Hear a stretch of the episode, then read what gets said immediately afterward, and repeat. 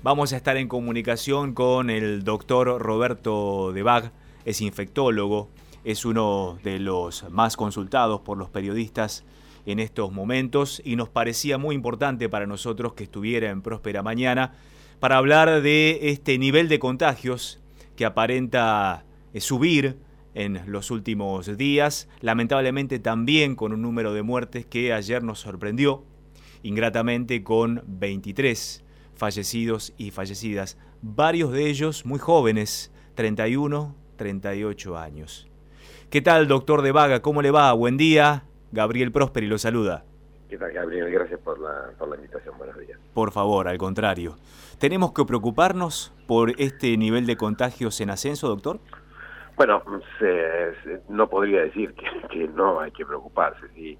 Tenemos que preocuparnos y tenemos que, que ocuparnos cada uno en nuestro rol de la sociedad que nos toca. Y si nos toca eh, ser eh, ciudadanos de Buenos Aires, de la, de la, ciudad de Buenos Aires o de la provincia de, Buenos Aires, nuestra responsabilidad es cuidarnos eh, y cuidar a nuestra familia, tratando de cumplir con, con las recomendaciones que, que existen y que es mantenerse en la casa los que puedan mantenerse en la casa y los que tienen actividades esenciales o, o, actividades que se flexibilizaron, cuidarse también con el distanciamiento social sanitario, con el, la utilización de tapabocas, el lavado de manos, eh, porque de esa manera no solo se cuidan los que salen, sino que también se protegen, no se contagien y cuando vuelven a sus casas también cuidan a, a sus familiares. ¿no? Por supuesto.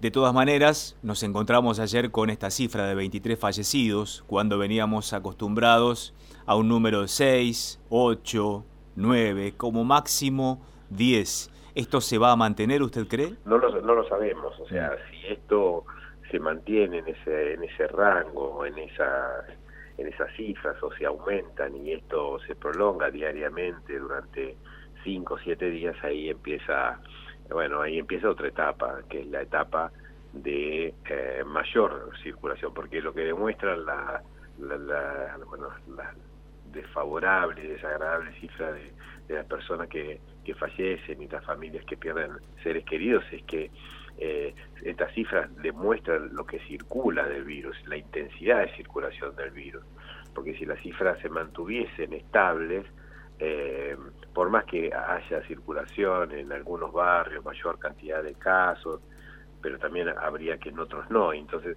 pero es una cifra que hay que, que hay que seguirla muy muy de cerca. sin ninguna duda es una de las cifras. Bueno, hay dos cifras. Una es la, la cantidad, el número de muertos diarios y, y, en forma continua para ver cuál es su tendencia. Y la segunda es la cantidad de camas de terapia intensiva ocupadas, el porcentaje. El porcentaje de camas ocupadas va aumentando y se mantiene durante los días subsiguientes, eh, seguramente son dos parámetros que hay que tener en cuenta y que van a, y que van a, a mostrar o van a hacer decidir que algunas actividades eh, en algún momento determinado tengan que retro, retro, volver, a hacer las de restricciones porque realmente lo que sabemos es que vamos a tener un pico en algún momento, pico pandémico, en algún momento y, para eso tenemos que estar eh, preparados y volver a, tener restricciones. El ministro de Salud de la ciudad de Buenos Aires ha dicho en las últimas horas que podría darse, por ejemplo, a principios de junio, un pico de mil infectados o contagios por día. ¿Llegaremos a ese nivel y allí sí habrá que retrotraer la apertura que se dio hasta el momento? No, lo podemos saber. Seguramente el ministro, que, que es absolutamente, tiene un equipo, dirige un equipo muy profesional, eh, han realizado modelos que se llaman modelos de impacto, modelos matemáticos que están demostrando esa, esas cifras. Así que, eh, mire, no importa la cifra, lo que uno tiene que hacer es prepararse para el, el escenario más pesimista, porque si está preparado para para el escenario más pesimista y es mejor el escenario, todos nos vamos a favorecer. Esto es así. Realmente lo importante es estar preparado.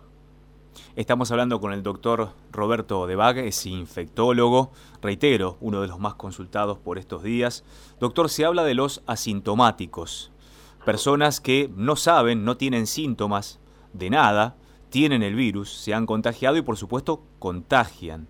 ¿Hay posibilidad de saber, en referencia de las cifras que tenemos certeramente de gente contagiada, cuántos asintomáticos puede haber o es una cifra fantasma? Todavía es una cifra fantasma, no podemos decir que es el 5 o el 20, porque los asintomáticos se confunden se confunde mucho la definición de asintomático. Hay personas que son absolutamente asintomáticas eh, y que dentro de un tiempo vamos a saber a través de algunos test de anticuerpos si tuvieron infección o no tuvieron infección. Esos son asintomáticos puros siempre. Esos asintomáticos seguramente contagiaron durante todo su tiempo. Después están los asintomáticos que, que en un momento determinado se ponen sintomáticos, es decir, tienen algunos síntomas muy leves y ellos no se dan cuenta. Y después están los asintomáticos que en un momento determinado tienen fiebre eh, y que se transforman en, enfermos sintomáticos, pero que estuvieron asintomáticos días antes contagiando. O sea, depende de qué definición se tome de asintomático, si es asintomático o personas que sin síntomas luego aparecen. Entonces, esto recién, recién la historia no va a decir cuántos asintomáticos hubo cuando, cuando en Italia, en España, en, en China, etcétera, pacientes que no han tenido nada puedan ser testeados masivamente y saberse a través de esos testeos si ellos no tuvieron nada, eh, qué porcentaje de asintomáticos. Desde el día uno de la pandemia nos dicen los científicos, epidemiólogos, infectólogos, bioquímicos, laboratoristas, que este es un virus al que vamos conociendo día tras día. Y más allá de ese conocimiento al que accedemos diariamente, muchos dicen que el virus llegará un momento en que se va a estancar el nivel de contagio y va a comenzar a desaparecer casi automáticamente. ¿Esto puede llegar a ser así?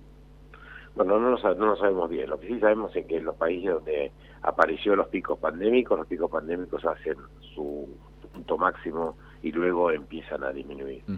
Eso tarda entre, entre seis y ocho semanas. Y luego hay casos eh, que se llaman posiblemente endémicos, que son los casos que van a ir apareciendo ahora. Para poder controlar la infección en el mundo tiene que existir una vacuna o que produzca este virus un cambio genómico, es decir, produzca una mutación eh, para debilitar y que, que lo debilite y de esa manera no se transmita. Son cosas que todavía no las vamos a lograr y tampoco las podemos predecir. Se está hablando de muchas investigaciones en la búsqueda de vacunas en China, en Estados Unidos, en Inglaterra. Eh, cuando haya una vacuna de aquí a unos meses, también entonces entraremos en un proceso para saber si esa vacuna es efectiva para derrotar totalmente al virus, ¿no es cierto? Es decir, no podemos predecir que esa vacuna lo va a controlar totalmente. Sí, es muy difícil por eso, como dice usted. Hay 90 candidatas de candidatos de vacunas de centros de investigación, eh, se sabe cuáles son, de, qué tipo son, y algunas ya se han sido administradas en algún humano para ver el grado de toxicidad. Después vienen los estudios cuando esté la mejor candidata.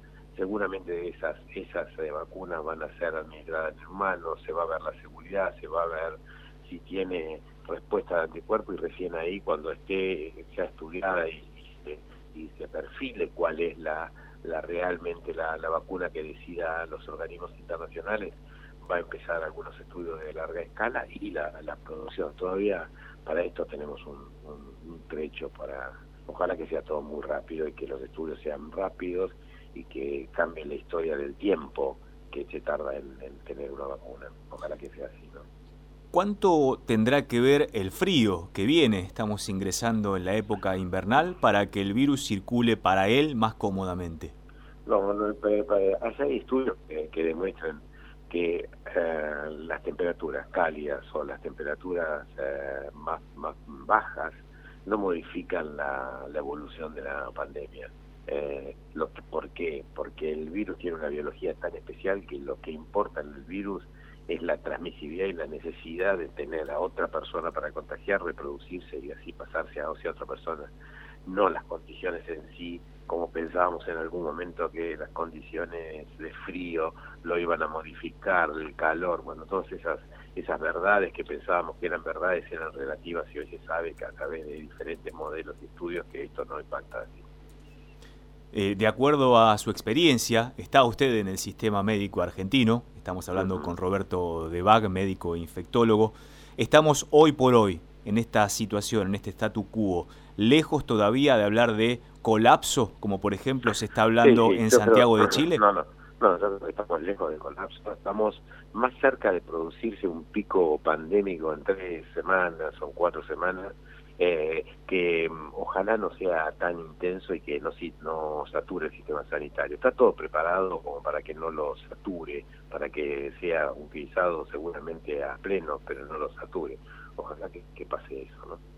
Doctor, por último, eh, ¿cómo evalúa el comportamiento social desde su mirada médica? Ah, bueno, eh, el comportamiento social es muy bueno, fue, fue muy bueno. Eh, pero sí, una, una sola consideración. Al inicio eh, fue muy estricto, pero no solo por la recomendación de los expertos o la recomendación del presidente. Eso, eso, eso es una sola recomendación. Ahora, esa recomendación tiene que ser cumplida. Y el cumplimiento fue la gente que lo cumplió y yo creo que tuvo un rol muy importante hoy por hoy la comunicación, tanto en los medios como los medios convencionales como en los medios digitales, donde se mostraba lo que pasaba en el mundo y eso generó una alerta y generó un miedo. El miedo genera protección en las personas porque trata de no salir de su casa, trata de protegerse, trata de usar alcohol, etcétera, etcétera, etcétera. Pero las, las, eh, las eh, cuarentenas prolongadas eh, producen impactos sociales, impactos económicos, emocionales.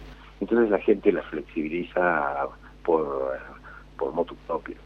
Entonces eso fue lo que pasó en los últimos 10, 12 días. Y si a eso le sumamos alguna flexibilización, hay más gente en la calle. Pero esa gente sabe que tiene que distanciarse, que no tiene que dejar de usar tapabocas. O sea que la gente eh, está, está cumpliendo y la verdad que a veces vemos que hay mucha gente en algunos lados y no gusta no gusta no gusta eso no porque realmente sabe que puede ahí existir una, una vía de contagio pero en general la gente las personas cumplen y tienen respeto por, por este virus como tenemos respeto por sus palabras y desde ya las agradecemos, doctor Roberto de Vaga, por, haber estado con nosotros en Próspera Mañana. ¿eh? No, gracias a usted, Gabriel. Un respeto hacia usted Hasta luego.